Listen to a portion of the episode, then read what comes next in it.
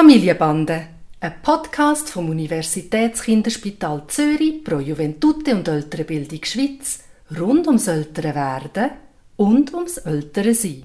Heute zur Frage, schauen Sie, dass Ihr Kind genug isst? Ja, aber wie? Hallo Papi. Hoi Noah. Der Juval ist irgendwie ein bisschen von seiner Kurve runtergefallen, von seiner Gewichtskurve. Also er hat ähm, seit etwa einem halben Jahr nicht mehr wirklich viel zugenommen. Das ist bei der letzten Vorsorgeuntersuchung rausgekommen und jetzt hat ähm, uns die Kinderärztin gesagt, wir sollen ein bisschen schauen, dass er sicher genug isst. Genau, und wir sind jetzt natürlich auch sehr bedacht auf das und schauen sehr genau hin, wie viel der Juval jeweils zu sich nimmt. Und ähm, bis jetzt sind wir eigentlich immer sehr gut gefahren mit dieser Taktik, dass es einfach auf dem Tisch hat das, was es hat. Und ähm, wir schauen, dass es sicher irgendetwas dabei hat, was die Kinder eigentlich gerne haben, vorausgesetzt sie haben Hunger. Und man holt aber wie nichts Zusätzliches aus dem Kühlschrank oder so. Und jetzt äh, sind wir halt gleich versucht beim Juval, wo, wo recht wählerisch ist beim Essen und lange nicht alles ist, dass man ihm halt vielleicht gleich noch eine Banane gibt oder ähm, nochmal irgendwie ein, ein Milch in einem Shoppen, den er nicht cool findet und dann gibt es vielleicht sogar noch ein bisschen Offi drin oder einfach so, dass man ihn wie noch zusätzlich füttert und das ist aber eigentlich ein mega Teufelskreis für uns, weil er weiß ja dann so, dass er satt, wird und dann isst er noch weniger vom Tisch und ich habe das Gefühl, ach, er nimmt wahrscheinlich gar nicht zu. No. also mich macht das ein bisschen betroffen und ich könnte mir manchmal selber auch ein bisschen auf die Zunge beißen. Und zwar, ich muss dir da vielleicht etwas aus kinderärztlicher Sicht erklären. Ich habe das auch schon in einem anderen Podcast gesagt. Ich kann eigentlich nicht voraussagen, wie viel ein Kind essen muss. Das ist so unterschiedlich von Kind zu Kind. Da gibt es Untersuchungen von Kindern, die gleich groß, gleich schwer, gleich alt, gleiche Geschlecht haben und wo man meint, die würden ungefähr gleich viel essen pro 24 Stunden und das unterscheidet sich fast um 100 Prozent. Also Kinder essen unterschiedlich viel. Mhm. Jetzt, was ist das Kriterium, wo wir Kinderärzte haben?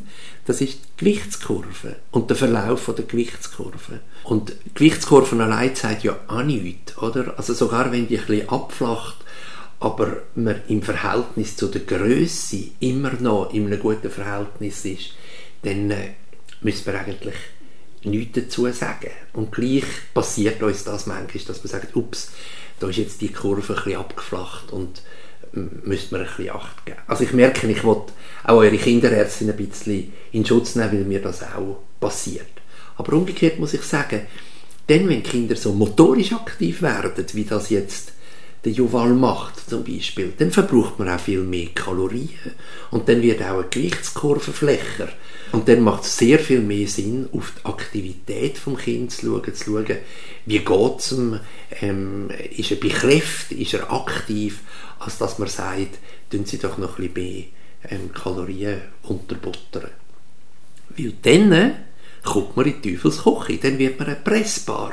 Und dann tut man natürlich gerade die Sachen rein, die letztendlich nicht unbedingt die gesunden Sachen sind. Dann wird Rahm und fettiges Zeug rein da und dann gewöhnen sich die Kinder daran und dann hat man nachher ein Problem. Ja, genau.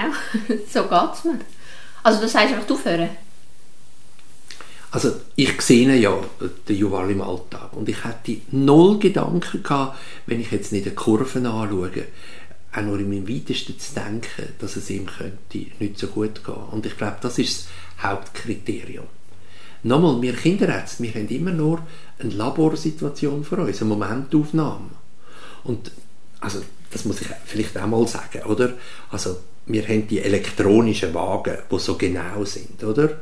Aber einisch messen wir vor dem Stuhlgang und das anderes Mal nach dem Stuhlgang. Einisch messen wir vor dem Essen und einisch essen wir nach dem Essen. Und wenn wir jetzt Pech haben, und das letzte Mal ist es vor dem Stuhlgang und nach dem Essen und jetzt ist es vor dem Essen und nach dem Stuhlgang, oder? Dann kann es gut sein, dass einmal eine Kurve täuscht. Also ich bin sehr dafür, dass man Kurven anschaut, aber das nachher relativiert und gut schaut, wie es dem Kind geht.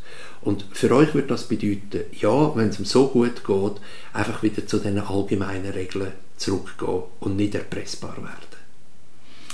Und soll ich jetzt noch fragen, wie es denn ist, wenn es jetzt dem nicht so wäre? Also für all die Eltern, die wirklich mit dem zu kämpfen haben und was wichtig ist, dass das Kind zunimmt? Ja, aber ich kann das nicht allgemeingültig sagen. Das muss man wirklich mit der Kinderärztin oder dem Kinderarzt besprechen, wie man das machen will und was die Sachen sind, wo man einem Kind soll anbieten und was nicht.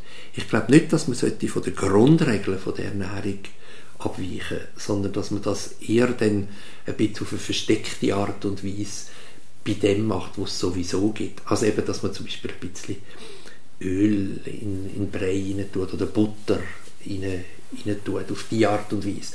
Aber nicht, dass man dem Kind sagt, komm, jetzt isst doch noch eine Tafel Schoki. genau, das würde ich gerne machen. Aber es tut, einem, es tut mich also gerade sehr entlasten, dass ähm, ich habe ja auch das Gefühl, dass er fit ist und dass er zu Weg ist und bis zu dem Zeitpunkt, bevor wir bei dieser Vorsorgeuntersuchung sind, habe ich eigentlich immer das Gefühl gehabt, dass er wahnsinnig gut ist und vielleicht muss ich einfach also mit mir wieder das Vertrauen finden, um dort zurückzugehen und zu sagen, er, er nimmt sich das, was er braucht und im Moment braucht er einfach nicht mehr wie das.